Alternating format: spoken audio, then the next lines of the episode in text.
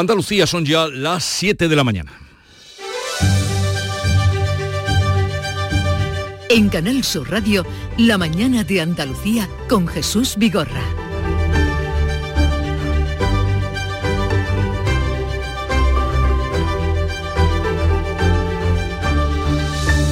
Buenos días queridos oyentes. Andalucía recomendará el uso de las mascarillas en los centros de salud para contener los contagios del virus respiratorios, si bien Andalucía está en la media de la tasa que hay ahora mismo, que está por encima de los mil contagios cada 100.000 habitantes. La Junta se desmarca de la obligatoriedad que han implantado otras comunidades autónomas como Murcia o Valencia y hoy se reúnen con el Ministerio de Sanidad que es partidario del uso obligatorio, aunque como reconoce la ministra Mónica García, la decisión compete a las comunidades autónomas. Cada comunidad posee la competencia y la responsabilidad de implementar medidas adecuadas a sus circunstancias particulares. Ellas son las que están en primera línea y son las que conocen mejor sus necesidades. El primer Consejo del Gobierno andaluz de este año declarará hoy de emergencia las obras hidráulicas entre Málaga y la Costa del Sol. La sequía persiste y el miércoles comenzarán a aplicarse restricciones en los municipios de Campo de Gibraltar, como detalla la presidenta de la Mancomunidad, Susana Pérez. Reducción de presión durante el día y una reducción drástica durante la noche que en gran parte de los casos pues será un corte total de agua. Los autónomos, en otro ámbito, los autónomos andaluces ya pueden solicitar la cuota cero, esto es, el reintegro de todas las cuotas que pagaron a la Seguridad Social durante el primer año de actividad. El Congreso debatirá el próximo miércoles las enmiendas de la totalidad a la ley de amnistía del PP y de Vox y la convalidación de los últimos decretos anticrisis con la ayuda, con la duda sobre si eh, Junts les apoyará o no. De momento, Puigdemont o los de Puigdemont llevarán hasta el final eh, como muestra de poder su negativa. Los independentistas mantienen por ahora su voto negativo, el PP votará en contra. Del exterior estamos pendientes de la gira de los responsables de la diplomacia estadounidense y europea en Oriente Próximo para evitar que el conflicto se amplíe a otros países, conflicto que entra ya en su cuarto mes desde que se iniciara. Y en los Globos de Oro de esta noche no ha habido suerte para la película La Sociedad de la Nieve. La cinta española de Juan Antonio Bayona rodada en Sierra Nevada, se ha quedado sin el premio a la mejor película de habla no inglesa, que finalmente se lo ha llevado la francesa Anatomía de una caída. En cuanto al tiempo, los cielos van a ir cubriéndose con el paso de las horas y lloverá de forma débil esta noche en el norte de Huelva, Córdoba y Sevilla. Hiela a esta hora en el interior de forma débil o moderada. Las máximas irán en ascenso en las provincias orientales y no variarán en el resto. Hoy se van a mover entre los 18 de Málaga y los 11 de Jaén. Soplarán vientos flojos variables y moderados de poniente en el estrecho. Pero vamos ahora con más detalle a conocer cómo viene este día en cada una de las provincias andaluzas. Cádiz, Ana Candón, ¿qué se espera? Pues de algunas nubes en Cádiz ahora mismo y 8 grados, llegaremos a 14 de máxima. En el campo de Gibraltar, Ana Torregrosa. Aquí tenemos a esta hora también 8 grados, nubes y claros, esperamos una máxima de 17 grados. En Jerez, Pablo Cosano. Pues ahora mismo tenemos solo 4 grados, eh, máxima de 15 y algunas nubes en el cielo. ¿Cómo viene el día por Huelva, Sonia Vela? Con los cielos cubiertos puede llover débilmente. Al final de la tarde llegaremos a los 15 grados y a esta hora en la capital tenemos 3. En Córdoba, Mar Vallecillo, ¿qué temperatura hace? Pues ahora mismo un grado y cielos despejados. La máxima prevista es de 14. En Sevilla, Antonio Catoni. Ahora estamos alcanzando en estos momentos la mínima 2 grados en Sevilla capital. Alcanzaremos una máxima de 15. Dos en Sevilla, uno en Córdoba. Málaga, María Ibáñez. Pues algo más, 9 grados y medio tenemos a esta hora en la capital, pocas nubes, alcanzaremos máximas de 18.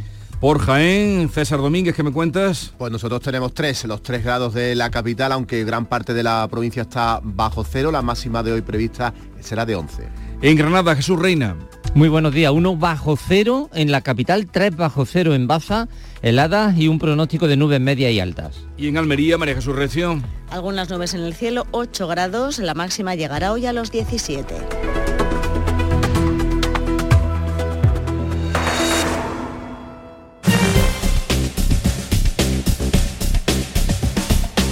Vamos a conocer ahora cómo está la situación del tráfico, las carreteras en Andalucía. Desde la DGT nos informa Lucía Andújar. Buenos días. Muy buenos días. Hasta ahora van a encontrar circulación fluida y cómoda en toda la red de carreteras andaluzas. Las entradas y salidas están totalmente despejadas y no registramos incidencias en la red principal o secundaria ni tampoco en los accesos a los pequeños núcleos urbanos. Eso sí, les informamos que permanece cortada en Granada la A4020 a su paso por Huejar Sierra debido a las primeras nevadas. Les pedimos por ello mucho mucha precaución al volante. Son las 7, 5 minutos de la mañana, sintonizan Canal Sur Radio. Comienza el año revolucionando tu hogar con Social Energy, la mejor relación calidad-precio del mercado. Si no, te la mejoramos. Descuentos de hasta 3.750 euros y llévate 200 euros en tu batería virtual con Quiero Luz, con seguro todo riesgo incluido los dos primeros años. Pide tu cita al 955 44 11 11 o socialenergy.es. La revolución solar es Social Energy. En Canal Sur Radio, la mañana de Andalucía con Jesús Vigorra. Vamos a contarles la actualidad de este día, lunes 8 de enero, vuelta a la normalidad y Andalucía que recomendará como lo está haciendo Madrid, el uso de las mascarillas en los centros de salud para contener los contagios de virus respiratorios, informa Paco Ramón. El gobierno andaluz prefiere aconsejar a exigir el uso de la mascarilla. Así Andalucía como Madrid no va a imponer llevar mascarilla en los centros de salud como se han hecho otras comunidades, caso de Cataluña, Murcia o la Comunidad Valenciana. El Ministerio de Sanidad ha convocado una reunión extraordinaria del Consejo Interterritorial hoy, hoy lunes, para trasladarle a las comunidades autónomas su propuesta de que esas mascarillas vuelvan a ser eh, obligatorias. Es la posición que mantiene o ha mantenido la ministra de Sanidad, Mónica García, en este vídeo. Es crucial desde este Ministerio recordar e insistir en la importancia de llevar siempre una mascarilla a mano en estas fechas. Esta recomendación es especialmente relevante en situaciones de aglomeraciones en interiores y muy especialmente en los hospitales, centros de salud y residencias de mayores. El Gobierno ha esperado a que pasen las vacaciones para abordar esta escalada de los virus respiratorios que estamos viviendo prácticamente ya a un paso del pico de incidencia. Pues bien, la tasa de contagios em, supera actualmente los 1.100 casos por cada 100.000 habitantes en el conjunto de España. Si bien en Andalucía la incidencia es menos de la mitad, 528 casos por cada 100.000 habitantes. Nuria Durán. El pico de infecciones respiratorias se puede producir esta misma semana, así lo esperan las organizaciones médicas. A pesar de la diferencia entre Andalucía y el resto de comunidades autónomas, la Consejería de Salud insiste en llamar a la población para que se vacune. Este jueves, es decir, este próximo día 11, todos los centros de salud de nuestra comunidad volverán a dispensar la vacuna de la gripe y el COVID a quienes lo deseen sin necesidad de cita previa. Para evitar la saturación de los hospitales, los médicos piden que no vayamos a urgencias, salvo que sea estrictamente necesario o que pertenezcamos a un grupo de riesgo. Los profesionales sanitarios se muestran partidarios del uso de la mascarilla por su eficacia. En las farmacias vuelven a tener demanda de mascarilla y de test de antígenos. Sí, los test han vendido más dado la confusión entre COVID y gripe y también un poco por saber si se tiene COVID o gripe. además las mascarillas han pasado de no venderse nada o, muy pocas a un poquito el aumento de, esa venta. Se, se nota bastante.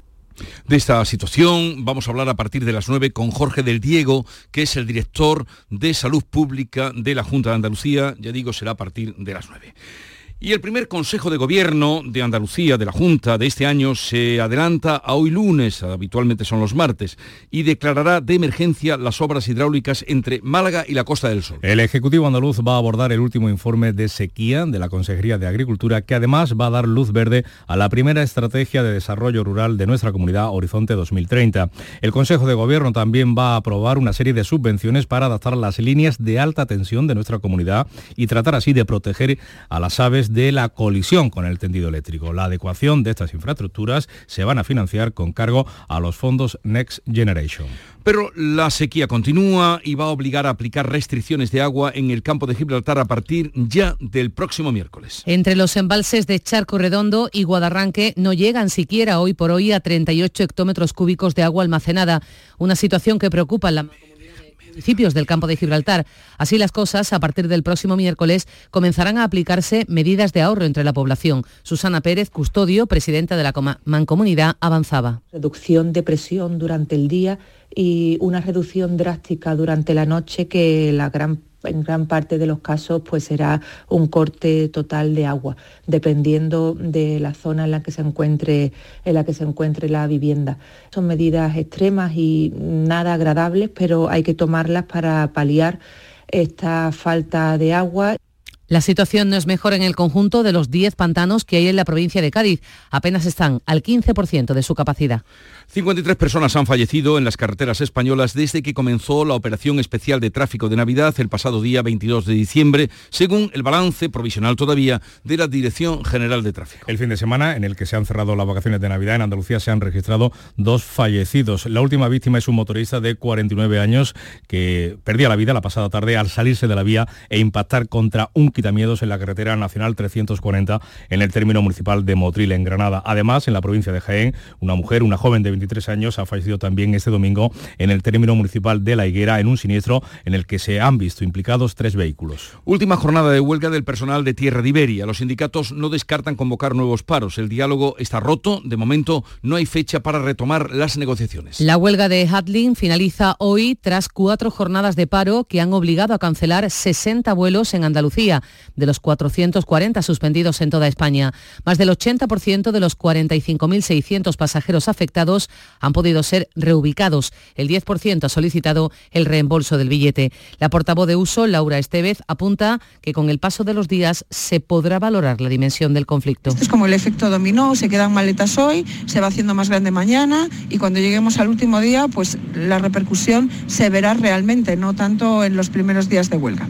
Y es que más allá de las cancelaciones, uno de los principales problemas generados ha sido precisamente esa entrega de maletas. Los autónomos andaluces que se dieron de alta el año pasado ya pueden solicitar la cuota cero. ¿Y esto qué es? Pues es el reintegro de todas las cuotas que han pagado a la Seguridad Social durante el primer año de actividad. La Junta de Andalucía les va a devolver el dinero que dedicaron a las cotizaciones durante un año. La petición se puede hacer ya a través de Internet, como explica la consejera de Empleo, Rocío Blanco se le va a pagar las cuotas de seguridad social en el mes de enero porque son unas ayudas que hemos automatizado. Nosotros ya sabemos que autónomos han estado de alta durante todo el ejercicio pasado, con lo cual van a ser una ayuda automatizable y que se van a pagar en, en breve tiempo. En algunos casos esa cuota cero se va, a poder, se va a poder extender hasta los 24 meses. Y en materia de autónomos y empresas, el PSOE andaluz ha acusado a la Junta de haber dejado sin ejecutar 400 millones de euros de los fondos europeos, desaprovechando, dice, una oportunidad única. Lo explica la portavoz de Economía del Grupo Socialista, Alicia Murillo. Que no se hayan dado 400 millones de euros a los autónomos y pymes de Andalucía y que sean fondos europeos es muy grave. Y esto es así porque el gobierno del señor Moreno Bonilla está más preocupado en la confrontación con el gobierno de España y en hacerle seguidismo a la campaña del señor Fijo que en trabajar por Andalucía. Nuevas del caso Eres. La audiencia de Sevilla juzga hoy al chofer del exdirector general de Trabajo que reconoció en su día la compra de cocaína con dinero de la Junta. Esta pieza separada de la macrocausa de los ERE, los expedientes de regulación de empleo fraudulentos, ha escudriñado el destino de casi millón y medio de euros que en su día fue concedido por Francisco Javier Guerrero a quien fuera su chofer, Juan Francisco Trujillo. Supuestamente parte de ese dinero se habría destinado a cocaína, copas y también a la compra de antigüedades. La Fiscalía Anticorrupción pide 14 años de cárcel, 30 de inhabilitación y el pago de una indemnización de casi millón y medio de euros para quien fue chofer de Guerrero. Además solicita seis años y tres meses de prisión para el administrador de una de las empresas que tenía el conductor y seis años de cárcel también para quien fue directivo de la antigua Vitalia. El Congreso va a celebrar este miércoles un pleno extraordinario para debatir las enmiendas de totalidad a la ley de amnistía registradas por el PP y Vox, los objetivos del déficit y deuda de la convalidación de tres decretos anticrisis. Desde Bilbao, el portavoz del Grupo Parlamentario Socialista, Pachi López, eh, se ha mostrado convencido de que saldrá adelante ese denominado decreto ómnibus y las medidas anticrisis. Ha asegurado que las conversaciones con Junts son permanentes pero discretas. Nosotros vamos a hablar hasta el último minuto desde el convencimiento de que estos decretos se van a aprobar, porque no es entendible que haya quien haya apoyado a un gobierno progresista y luego cuando llegan las medidas progresistas, luego no apoyen esas medidas. Pues los independentistas ya han respondido que su voto todavía hoy es negativo. El secretario general de Junts, Jordi Turul, ha recordado que ese decreto ya estaba preparado antes de las elecciones y ha dejado claro que las circunstancias han cambiado. No n'hi ha prou en dir aprovarem això i ens ho heu de votar, això no funciona d'aquesta manera. I ja no es suficiente con decir aprobaremos esto y nos lo tenéis que votar. Esto no funciona así. Ellos ya saben que el no de Junts per Catalunya es claro y nítido. Nuestro voto no lo tendrán, por descontado. Vot no el tindran per descomptat favorable. El Partido Popular también votará en contra. No quieren, dicen los populares, eh, blanquear este modelo que hurta, dicen, el debate parlamentario. Trabajo se va a reunir hoy con los agentes sociales para tratar de cerrar la subida del salario mínimo interprofesional de este año, que de momento comienza el año con el salario congelado. La última propuesta del Ministerio de Yolanda Díaz fue un 4% de subida. Esto situaría la cuantía del salario, mínimo en 1.123 euros al mes para 14 pagas, frente a los actuales 1.080 euros. COE y CEPIME plantearon un 3% de incremento, con la posibilidad de un punto adicional si se desvía el IPC. Por su parte, los sindicatos apuestan por un alza del 5, aceptarían también el 4 si las patronales se suman al acuerdo. Si no lo hacen, Comisiones Obreras y UGT advierten de que reclamarán más de ese 5% de subida. El incremento que se acuerde del salario mínimo tendrá efecto retroactivo desde este pasado 1 de enero. Tampoco las tiene todas consigo la vicepresidenta Yolanda Díaz en la reforma del desempleo. Podemos contempla rechazar el decreto que modifica el cobro del subsidio. La formación morada pone como condición que el gobierno elimine la rebaja progresiva de la cotización prevista para los mayores de 52 años que están cobrando esa prestación. El partido que lidera la exministra Ione Belarra considera que esa medida supondrá un fuerte recorte de sus futuras pensiones. La reforma del subsidio de desempleo que se va a votar el próximo miércoles en ese decreto ómnibus que les hemos contado y que contempla el caso de los mayores de 52 años, mantiene, decíamos, la ayuda en el 80% del IPREN o 480 euros, pero incorpora una reducción progresiva de esa base de cotización que alcanza los 15 puntos porcentuales en solo tres años. También del ámbito laboral, este lunes los trabajadores de la planta de Amazon en Dos Hermanas, Sevilla, en conflicto con la empresa, se van a volver a reunir. La plantilla mantiene la huelga indefinida, pero ha suspendido algunas de las convocatorias de paros estos días de compras para tratar de acercar posturas y facilitar el acuerdo. El presidente del comité de empresa, Luis Miguel Manzano, espera una respuesta positiva a sus reivindicaciones salariales. Por el exceso de horas, por las 30 horas de formación de las cuales se trabajaron, eh, le hemos solicitado a la empresa eh, un 500 euros y que en este año se haga, eh, según dicta la ley, con el tema de los descansos y los festivos, este domingo han comenzado oficialmente ya las rebajas de invierno. Ya no son lo que eran, eso nos dicen, pero todavía muchos consumidores buscan alguna ganga durante los primeros días. Los andaluces gastaremos este año, nos dicen, una media de 115 euros. Esos datos son de la Unión de Consumidores de Andalucía. Los hogares en nuestra comunidad van a gastar esa media de 115 euros en este periodo de compras, es decir, un 14% más que el año pasado. Los que más van a gastar serán los malagueños, los que menos los jienenses. Y gastamos más porque todo está más caro, no porque vayamos a comprar más. Mayor parte del presupuesto se irá, con el tiempo que hace, a ropa y prendas de abrigo. Picamos porque como nos regalan también en Reyes dinerito, pues... Esto lo se necesitaba y como está un poco más barato, pues por eso lo he comprado. Bien, bien. Algunas cosas al 50%, a la mitad, otras al 30%, pero bien, se nota. Por lo menos para hacer el primer día ya se nota la rebaja. Y a partir de hoy entra en vigor la zona de bajas emisiones de Sevilla en la isla de la Cartuja. Hasta abril habrá una primera fase informativa en la que los conductores no van a ser sancionados. Han sido instaladas 46 cámaras que van a controlar los accesos. No se pondrán multas hasta abril. Los vehículos más contaminantes, principalmente vehículos de gasolina matriculados antes del año 2000 y diésel anteriores al 2006, no podrán acceder a las zonas delimitadas de lunes a viernes de 7 de la mañana a 7 de la tarde. Explicaba así los detalles el delegado de movilidad del Ayuntamiento de Sevilla, José Lugo. Solamente los vehículos con los distintivos autorizados, que son cero emisiones, ECO, C o B, podrán acceder y circular libremente por la isla de la Cartuja entre las 7 de la mañana y las 7 de la tarde. Primeramente se aplicará un periodo de prueba y a partir de abril los vehículos que no cuenten con estos distintivos podrán ser sancionados. Una alternativa puede ser el tren. Desde hoy lunes, Renfe recupera la programación completa de los cercanías de Sevilla que llevaba suspendida desde octubre. En cuanto al tren, la plataforma de defensa del tren rural en Andalucía retoma, va a retomar esta semana sus marchas de protesta, especialmente en Jaén. Y del exterior, los máximos responsables de la diplomacia estadounidense y europea continúan su gira por Oriente Próximo para evitar que el conflicto se amplíe otros también a otros países. Cuando se acaban de cumplir tres meses de la guerra entre Israel y Hamas, Anthony Blinken llega hoy a Israel tras pasar por Cisjordania y Qatar y Josep Borrell aterriza en Arabia Saudí, procedente del Líbano. Lo último del conflicto pasa por la muerte de una niña de tres años tiroteada por la policía israelí cuando desarticulaba un ataque contra un puesto de control en Jerusalén. Además, dos periodistas palestinos de Al Jazeera han muerto cuando viajaban en un coche con un terrorista, según Israel. Y en los Globos de Oro no ha habido suerte para la película española La Sociedad de la Nieve. La cinta del español Juan Antonio Bayona, rodada en Sierra Nevada, se ha quedado sin el premio a mejor película de habla no inglesa, que finalmente se lo ha llevado la francesa Anatomía de una caída.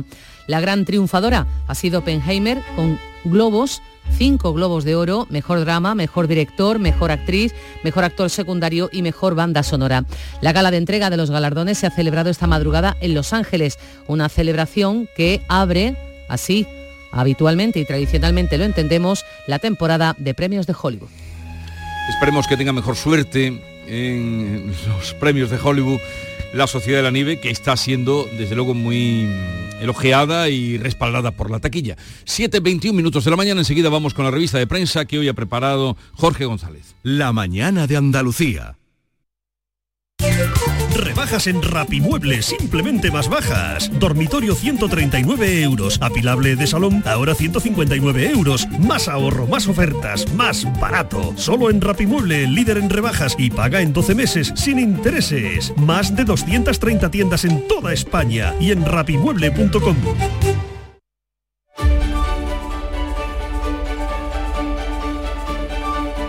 Vamos a la revista de prensa. En las portadas hoy se repiten como eh, temas principales el eh, pleno del Congreso del miércoles y la retirada de Rafa Nadal de Australia, Jorge. Así es, Jesús, eh, esa retirada que va en la cabecera del país, del mundo, también de la vanguardia, es un asunto que tiene que ver con la actualidad del deporte, pero que ha llamado la atención a todos los periódicos. Y también, por supuesto, eh, ese pleno extraordinario que se va a celebrar el miércoles, que el mundo titula El PP no socorrerá un PSOE arrinconado por sus socios, solo estudiaría una abstención de las medidas anticrisis pero nunca al decreto del que dependen 100.000 millones. ABC, el PP votará no a los tres primeros decretos de Sánchez y muestra la endeblez del gobierno. La vanguardia, la mayoría de la investidura afronta su primera prueba de fuego. La ley de amnistía superará sin problemas esta semana su primer filtro en el Congreso, pero tres decretos del gobierno carecen por ahora de apoyo y en el país también, eh, actualidad política, elecciones en Galicia, el PP se encamina en Galicia a renovar su mayoría absoluta.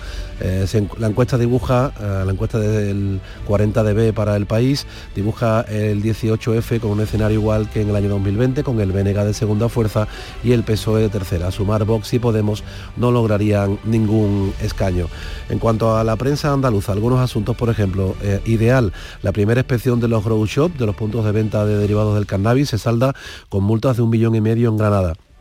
La Guardia Civil ha registrado 45, los 45 establecimientos que hay en la provincia de forma simultánea y en todos ha encontrado semillas que incumplen la normativa. La fotografía de ideal, bastante llamativa, una joven como protagonista, Alba pone una pica en Marte, se trata de esta granadina de 27 años que es la única española que va a participar en la expedición internacional que va a pasar dos semanas confinada en una estación científica en el desierto de Utah, en Estados Unidos, que simula las condiciones de Marte, del planeta rojo. Eh, otro ideal, el de Jaén, escapa de su secuestrador eh, en Jaén por una nota lanzada al cartero. La Policía Nacional investiga este caso ocurrido en la carretera de circunvalación. Diario de Sevilla, la hostelería califica de excepcional la campaña navideña. La patronal sostiene que la facturación ha aumentado un 8% sobre la anterior, con más turistas y visitantes. Y como en la mayoría de la prensa eh, andaluza, pues también la rebaja llega a la portada, por ejemplo, del Día de Córdoba. Tras los Reyes llegan las rebajas, las tiendas se llenan en su primer domingo de grandes descuentos o el Huelva Información que dice que los comercios se llenan con las rebajas con descuentos de eh, hasta el 70% en un día que coincide además con la devolución de los regalos de los Reyes Magos. Y de los editoriales que has detectado, que entresacas, Jorge. Pues mira, vamos a quedarnos, por ejemplo, con el de Diario de Sevilla, que también hace referencia a la situación del gobierno y de ese pleno que se va a celebrar extraordinario en el Congreso el miércoles. Eh, un gobierno en apuros, dice el editorial de Diario de Sevilla. El gobierno se enfrenta este miércoles a un pleno de alta tensión debido a que las alianzas con sus socios están basadas en la desconfianza mutua. El PP no puede salir a salvar al gobierno en una votación en la que se hace más evidente el chantaje de los independentistas catalanes. En cuanto al editorial del país, el peligro de Trump, la retórica que utiliza el expresidente convierte su afán de volver a la Casa Blanca en una amenaza a la democracia. Dice el editorial del país que Estados Unidos se va a adentrar de lleno en la carrera hacia las elecciones presidenciales del próximo 5 de noviembre y lo hace pronto, este 15 de enero, con los caucus de Iowa. Joe Biden ataca a su antecesor, dice el país, con argumentos y ejemplos obvios, mientras que Donald Trump lo hace con bulos y mentiras. La que lió hace tres años, ¿te acuerdas? Y la que puede volver a liar. Aquella madrugada. fue ayer, cuando se cumplieron los tres años. Atención. Aquella madrugada la que nos lió. Bien, eh, ¿alguna viñeta que te haya llamado pues la atención? un par de ellas. Nos quedamos con el roto en el país. Eh, la titula Filosofía de andar por casa. Se ve una pareja sentada en el sofá. Ella le recrimina, no haces nada. Y él dice, no hacer nada también es hacer. Ahí queda eso, que cada uno lo interpreta como quiera. Y Miki Duarte, novedades en 2024 hace referencia, por una parte, a la entrada en vigor de la zona de bajas emisiones aquí en la Cartuja, en la que se ve un coche que echa bastante humo y lo para un policía y dice el conductor, a pagar la multa. Y también la segunda parte habla de las zonas de altas exigencias. Se ve a Pedro Sánchez, el humo le sale de la cabeza y delante tiene a los líderes independentistas catalanes encabezados por Puigdemont y dice Pedro Sánchez, apagar los apoyos.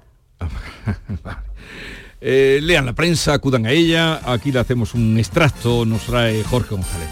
Vamos ahora con la información deportiva. Nuria Gaciño, buenos días. Hola, ¿qué tal? Muy buenos días. ¿Qué tal estás? ¿Te veo bien? Estupenda. ¿Desde cuándo estás De las pocas que no ha caído. ¿Desde cuándo estás por aquí? Pues he venido intermitentemente.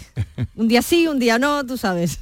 pues vamos a intentar no caer, ¿no? No, no, por Dios, no. Eh, eh, Jorge ha caído por todos nosotros que lleva el pobre dos semanas, dos semanas sin, sin salir, pero ya, ya irá todo mejor.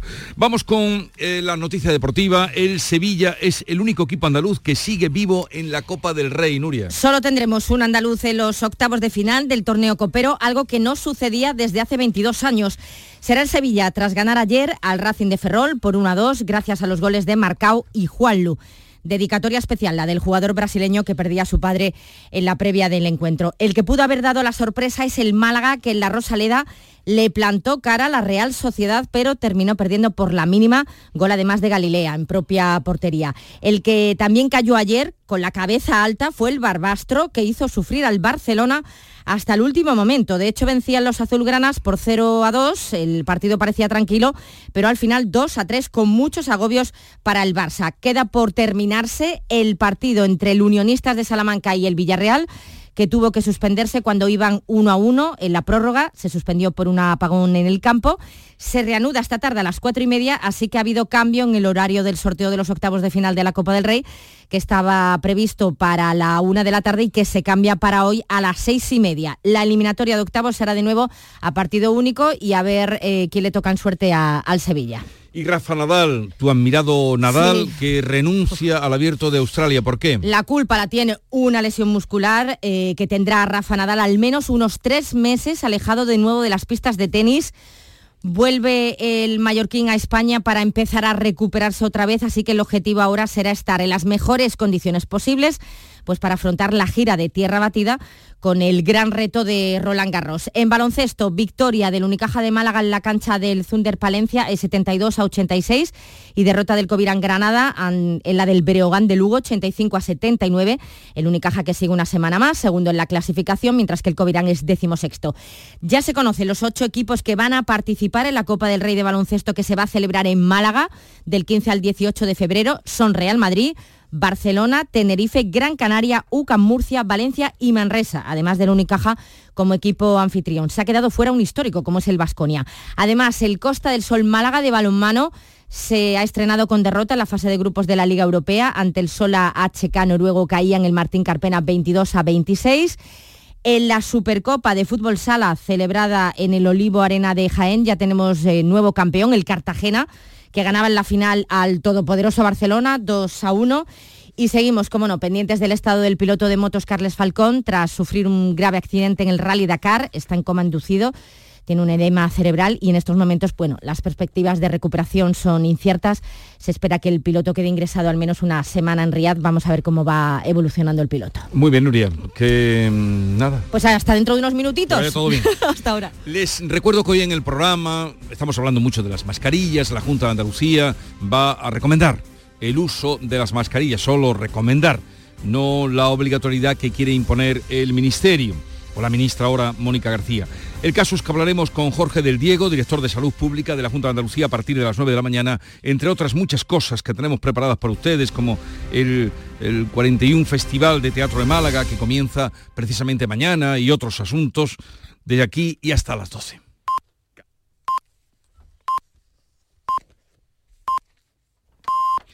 Andalucía son ya las 7 y media de la mañana. En Canal Sur Radio, La mañana de Andalucía con Jesús Vigorra. Y a esta hora, con Nuria Durán, vamos a dar cuenta de los titulares más destacados que resumen las noticias que les estamos contando. Andalucía recomendará el uso de la mascarilla en los centros de salud para contener los contagios de virus respiratorios. La tasa de contagio supera actualmente los 1.100 casos por cada 100.000 habitantes en el conjunto de España. Aquí en Andalucía la incidencia es menos de la mitad, 528. El primer Consejo de Gobierno del año declarará hoy de emergencia las obras hidráulicas entre Málaga y la Costa del Sol. A partir del miércoles comienzan las restricciones en los municipios del campo de Gibraltar. Los embalses de Charco Redondo y Guadarranque no llegan hoy por hoy a 38 hectómetros cúbicos de agua almacenada. Los autónomos andaluces ya pueden solicitar la llamada cuota cero, o sea, el reintegro de todas las cuotas que han pagado a la Seguridad Social durante el primer año de actividad. Eso supone alrededor de 1.000 euros. Si un autónomo se ha dado de baja durante dos años y vuelve a la actividad, también se puede beneficiar de esta ayuda. El Congreso va a debatir el miércoles las enmiendas de la totalidad a la ley de amnistía presentadas por el PP y Vox y también los objetivos de déficit y deuda y la convalidación de los últimos tres decretos anticrisis. Será en un pleno extraordinario. El PSOE cuenta con los votos de Junts, aunque los independentistas ya han respondido que su voto todavía hoy es un no. Los responsables de la diplomacia estadounidense y europea continúan su gira en Oriente Próximo para evitar que el conflicto se amplíe a otros países. Anthony Blinken llega hoy a Israel después de parar en Jordania y Qatar y Josep Borrell viaja a Arabia Saudí procedente del Líbano. Se acaban de cumplir tres meses de guerra entre Israel y Hamas. Y vamos a recordarles el pronóstico del tiempo para hoy. Cielos hoy, cielos hoy con algunas nubes más abundantes en Huelva y en Sevilla, con lluvias débiles al final de la tarde en la mitad occidental de Andalucía. Vientos flojos variables, salvo en el estrecho, donde se espera que soplen más fuertes de poniente. Temperaturas mínimas con pocos cambios, heladas en amplias zonas del interior. Las máximas suben en Almería y en Granada, la más alta hoy en Málaga con 18. Son las 7.32 minutos de la mañana y en un momento vamos a las claves económicas de Paco Vocero. Te ayudamos a darle la vuelta a tus ahorros. Descubre lo que puedes conseguir con la cuenta 360 de Cajamar. Y no le des más vueltas. Consulta la información de requisitos y vinculaciones de la cuenta 360 en tu oficina más cercana o en gcc.es barra cuenta 360. Cajamar. Distintos desde siempre. Las claves económicas con Paco Vocero. Paco, buenos días. Buenos días, Jesús. ¿Qué tal? ¿Qué tal? ¿Cómo, ¿Cómo estás? ¿Cómo han ido las vacaciones? Ya sé que Muy- has vuelto por aquí la semana pasada. Muy bien. Bueno, no, he vuelto, vuelvo ahora. Ah, ¿vuelves hoy? Vuelvo hoy contigo, volvemos Ah, juntos. Vale, vale, hoy. vale. Creía que habías adelantado la vuelta. No adelante la vuelta. Hoy volvemos, hoy empezamos. Oye, pues encantado mm, de que todo vaya bien o a mejor. Vamos a comenzar precisamente con las claves de esta semana, del mes y del año. A ver. Exacto. Mira, vamos a empezar con los titulares como es costumbre y, y nos vamos con expansión que abre con la vivienda, que precisamente se refiere a que la vivienda subirá un 1,6% este año y el alquiler un 4,3%. También acompaña con una información sobre ferrovial en la cual habla de que saldrá a cotizar ya en Estados Unidos en el Nasdaq en este primer trimestre del año, el objetivo de la compañía. Por su parte, en cinco días nos avisan de que la banca aviva ya la guerra comercial y exime de comisiones al 80% de los clientes. Vamos a ver esto cómo se desarrolla a lo largo del ejercicio, que va a ser interesante. Por su parte, en el economista nos dicen que España es el segundo país de la OCDE donde más sube el salario mínimo y por otra parte nos adelantan que el gobierno hará un cementerio nuclear en una nueva ubicación. Una información curiosa. Pero no dice más. Exactamente, no llega a más. Y finalmente en Invertia nos comentan que Google, Amazon y Meta han hecho del año pasado un año absolutamente negro porque han despedido a más de 260.000 personas en total. Así que nos vamos a ir ahora ya con las claves de hoy. vamos con ellas. Exacto. Bueno, pues mira, por importancia, comenzando por esta semana, vamos a mirar al viernes porque vamos a tener el dato de inflación adelantado de diciembre y con él el adelantado del año pasado. Oye, ¿qué podríamos esperar? Pues mira, no sería descabellado un repunte, como tampoco serán descabellados repuntes de la subida puntual de la inflación en los próximos meses, aunque se espera que este año se reduzca ligeramente la presión de los precios hasta el 3,3% el índice general y el 3,5% el subyacente, según recoge el panel común de los analistas de Funca. Por cierto, el jueves también sabremos de precios al otro lado del Atlántico, porque se publica el IPC preliminar de Estados Unidos. Y volviendo a hoy a lunes, a hoy lunes, y con la agenda laboral, hay reunión de trabajo, ya se ha adelantado con empresarios y sindicatos para tratar de cerrar el acuerdo sobre la subida del salario mínimo interprofesional este año. Mañana martes vamos a tener protagonismo financiero porque se celebra la primera subasta de letras del Tesoro a 6 y 12 meses de este año. La última se saldó con rentabilidades del 3,62 para las de 6 meses y del 3,32 para las de 12. Por cierto, rentabilidades ligeramente a la baja en consonancia con las perspectivas de tipos de interés más reducidos en 2024 y el miércoles pues la cita en el Congreso eh, para tratar sobre esos objetivos de déficit, aparte de las medidas anticrisis y la reforma del subsidio de desempleo. Muy bien, Paco, pues una vez vista la agenda económica más importante de esta semana, que estamos ya empezando, vamos a mirar de aquí al viernes las claves más destacadas de este año. A ver. Pues empezamos con una panorámica, así que nos presentes una panorámica de la economía. Ah, buena, buena idea. Pues mira, 2024 eh, va a ser un año que o es un año ya en el que ya estamos, que se presenta a priori como un año de inflexión. Eso es lo que nos apuntan los economistas. Después de estos cuatro últimos de pandemia, inflación, guerra de Ucrania y la subida vertical de tipos de interés. ¿Qué dicen las previsiones generales? Pues hablan de un menor crecimiento, una inflación que todavía va a ser elevada, un mercado laboral con una, mejor, una menor bajada del paro, y una productividad muy reducida y muchas dificultades para reducir el déficit y la deuda, a pesar de la entrada en vigor de las nuevas reglas fiscales en los países que tenemos el euro. Pero el año en contraposición al pasado, fíjate qué paradoja, el año pasado fue de más a menos, hubo un primer semestre bueno y luego ya el segundo empezó a verse el deterioro de muchos indicadores. Este año, según los analistas, debería de ser al contrario, es decir, ir de menos a más para abrir un nuevo ciclo de mejor comportamiento el año próximo, el 25. Por eso, y de ahí que se hable de año de inflexión. Veremos si es así. Tú lo irás contando y lo irás comprobando. Lo iremos contando juntos. Oye, me alegro mucho de volver a encontrarme contigo, aprender contigo. Ya saben, cada mañana a partir de las siete y media, las claves económicas del día que nos trae eh, Paco Vocero. Un abrazo. Igualmente otro. Abrígate, que me han dicho que en Córdoba estaban a un grado esta mañana. Sí, Mar comentaba antes que estaba a un grado. Un y gradito. Llevaba toda la razón. Ay, casi nada, un gradito en Córdoba. Madre mía. Hasta luego. Venga, hasta luego.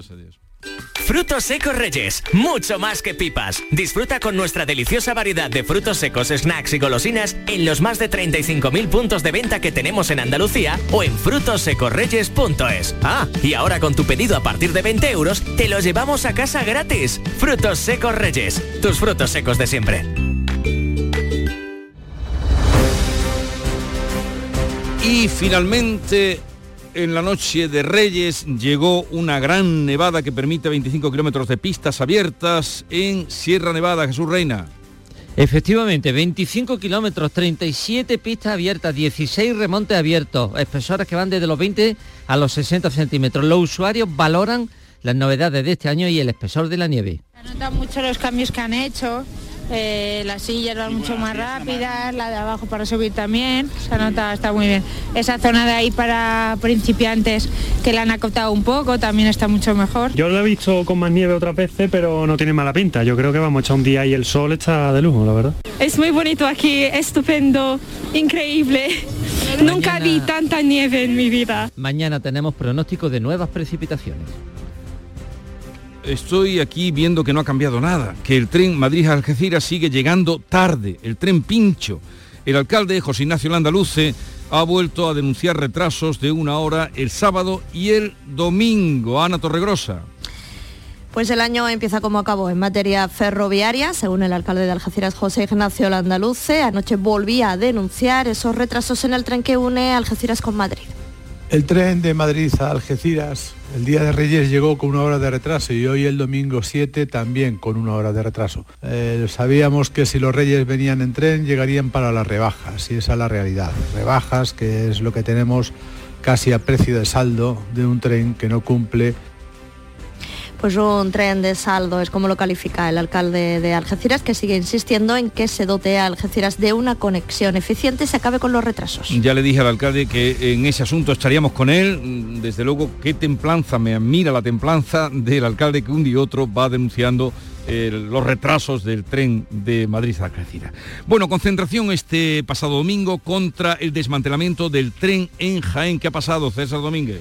Bueno, pues que ha perdido el tren en Jaén el 90% de sus servicios en los últimos 25 años. A eso añádale los retrasos también, los transbordos por autobús en algunos tramos, es decir, una situación que ha denunciado la plataforma ciudadana Jaén merece más y que han apoyado alrededor de unos 50 personas, además de colectivos, asociaciones profesionales y empresariales. El presidente de la plataforma es Juan Afán. Hace 50 años, por ejemplo, salía de esta estación cada noche un tren que nos llevaba a Valencia y a Barcelona y ahora mismo no tenemos conexión con el Levante ni con Cataluña. También cuando se hicieron las nuevas infraestructuras de AVE para Andalucía, se dio de lado a la provincia de Jaén y sería una paradoja que para venir a Granada, por ejemplo, pues hay que dar la vuelta por Córdoba, por Antequera y la provincia de Jaén, que es línea recta, pues está totalmente marginada. Pues así estamos, Jesús.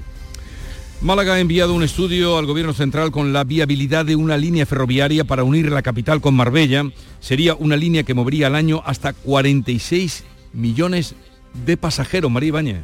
Así es, ese tren discurriría a lo largo de 47 kilómetros entre la capital y Marbella. Sería otra opción diferente al cercanías que ya existe que va hasta Fuengirola, aunque el estudio no detalla los tramos por donde discurriría esta línea. Así que lo haría cerca de la autovía. Sí se contemplan grandes estaciones de 200 metros para que en el futuro acogiera esta línea la alta velocidad. Mira lo que decía José Alba, que es el responsable de la empresa consultora que ha realizado el estudio. Con la línea nueva, desde el aeropuerto a Marbella sin paradas se podría hacer en unos 22 minutos. ¿eh?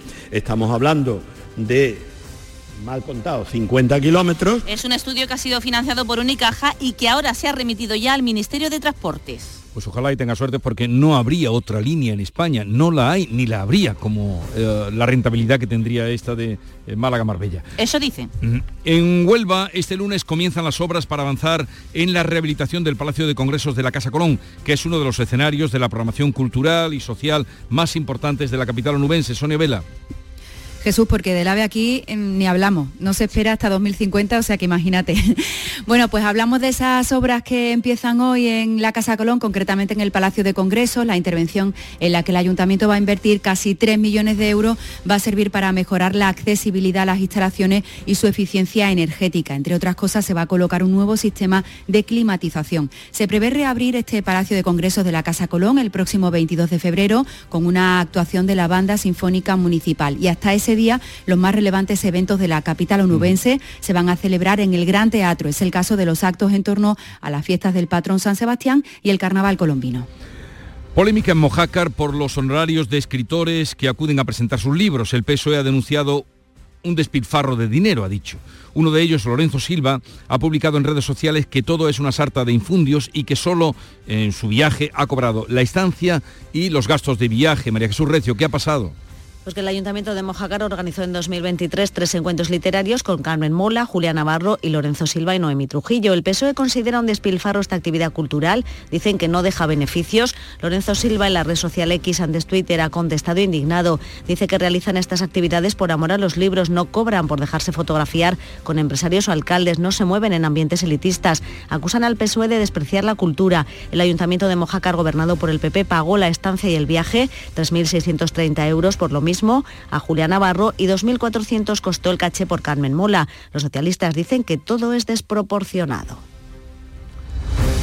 aquí la cosa estaría en saber mmm, cómo se pagó el lío que hay montado. Es decir. Claro, ellos dicen que solo han cobrado por la estancia y el viaje, las cenas, las comidas, el alojamiento, pero que no han recibido ningún honorario extra por el acto de estar con los lectores y compartir con ellos una tarde.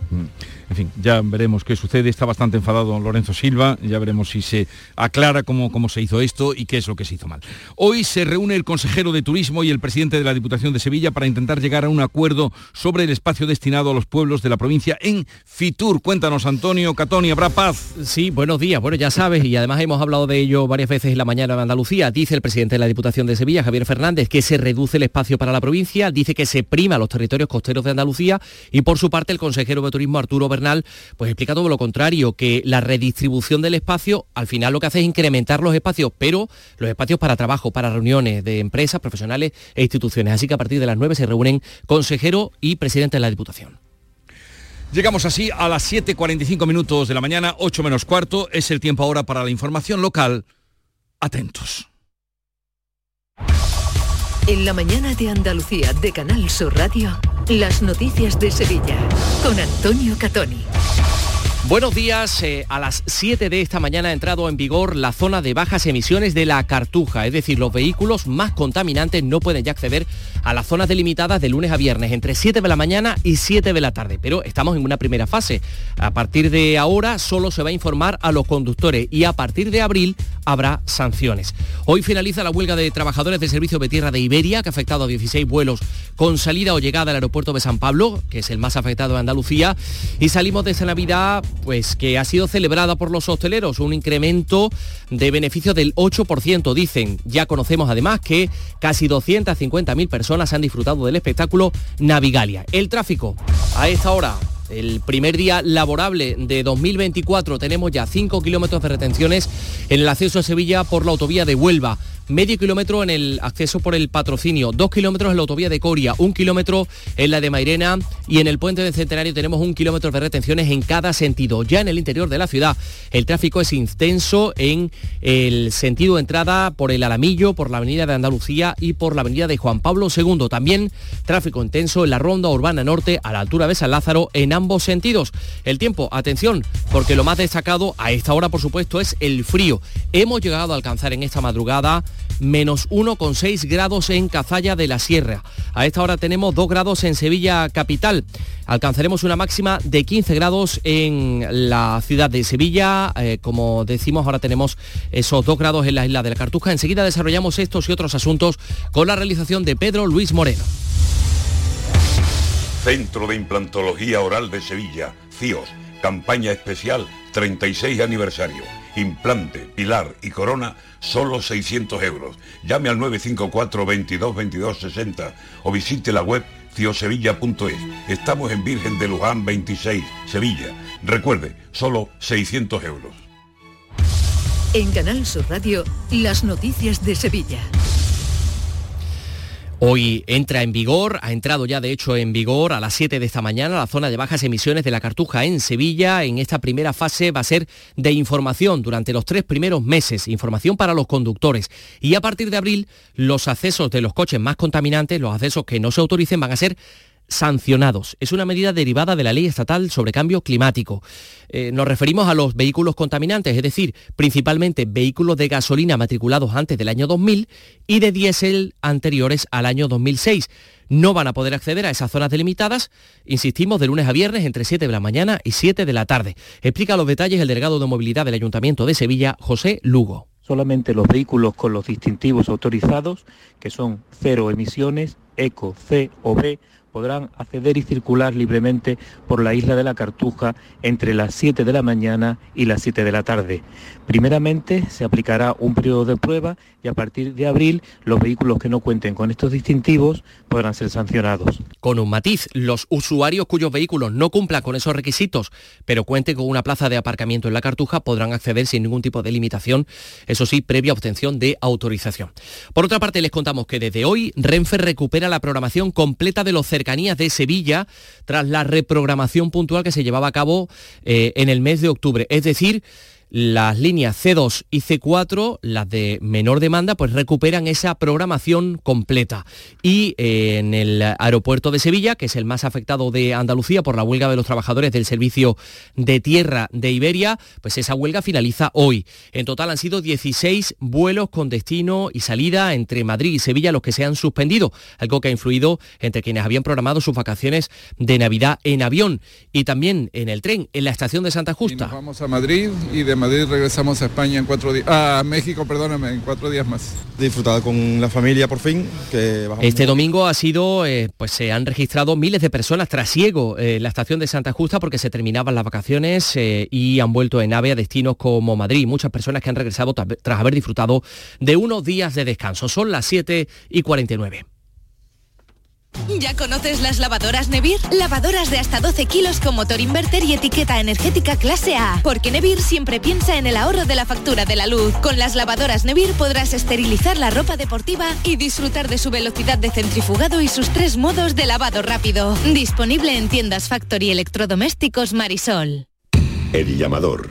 Los lunes a las 10 de la noche. Las noticias de Sevilla. Canal Sur Radio. Se va a desarrollar hoy una nueva reunión entre el comité de empresa de Amazon en Dos Hermanas y la dirección. Estos días se han suspendido los paros que se han estado convocando en el marco de la huelga indefinida que se mantiene desde mediados de diciembre. Los sindicatos mantienen que el seguimiento de las movilizaciones está siendo del 90% entre los trabajadores indefinidos. Y ya ha comenzado, ya saben, el periodo de rebajas.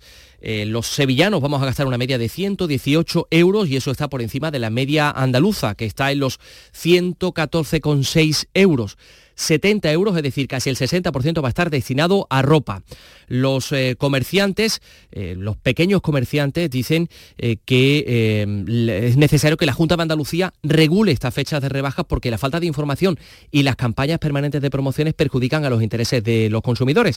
Tomás González de la asociación APROCOM, pues destaca además que esto también afecta a la calidad de los productos. Está claro que las empresas están para tener beneficios y lo que no van a estar vendiendo productos por debajo del precio de PVP, que hacen comprar productos más económicos y los enmascaran diciendo que están en promoción, por otra parte, los hosteleros de Sevilla han celebrado esta temporada navideña, dicen que ha sido excepcional, con un aumento del 8% respecto al año pasado, un incremento que aseguran ha estado impulsado principalmente por clientes locales y turistas nacionales que eligieron disfrutar de la Navidad en la capital, en la ciudad de Sevilla. A las 7 y 51, la información deportiva. Carlos Gonzalo, ¿qué tal? Buenos días. Hola, ¿qué tal? Con goles de Marcao y Juan Lu, el Sevilla se imponía por 1 a 2 al Racing de Ferrol, resultado con el que el equipo de Quique Sánchez Flores sigue delante en el torneo de Copa del Rey. Peor suerte corría el Real Betis, a quien eliminaba el Deportivo La Vez, que ganaba a los béticos por 1 a 0. Así que en el sorteo de hoy solo tendremos a un representante del fútbol sevillano, el Sevilla. A todo esto, el conjunto hispalense espera que Luciana Gumé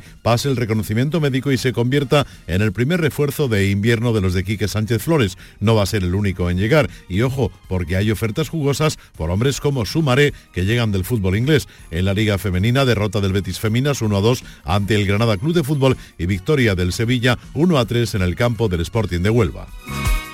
Este próximo martes os esperamos en el Auditorio Nissan Cartuja de Sevilla para disfrutar del show del comandante Lara, en vivo y en directo. Comenzamos a las 6 de la tarde. Y gracias a este maravilloso público, el show del comandante Lara. Vive una tarde espléndida de alegría, humor e ingenio con el show del comandante Lara. Con la colaboración del Auditorio Nissan Cartuja. En Canal Sur Radio, las noticias de Sevilla con Antonio Catoni. En el ámbito de tribunales está previsto hoy el comienzo del juicio por las ayudas de los ERES al chofer de Francisco Javier Guerrero, quien fuera director general de trabajo. Se trata de Juan Francisco Trujillo. Y escuchen esto, la audiencia ha absuelto a un hombre al que se condenó a tres años y medio de cárcel por atracar a otro que estaba retirando dinero de un cajero. Esto sucedía en Olivares. Bueno, pues el tribunal considera que no se ha probado que sufra la cojera que sirvió para que una testigo lo identificara. Mm, argumenta que no hay informes médicos y que los jueces no han podido corroborar efectivamente que este hombre sufriera esta, esta cojera porque durante las vistas pues estaba sentado.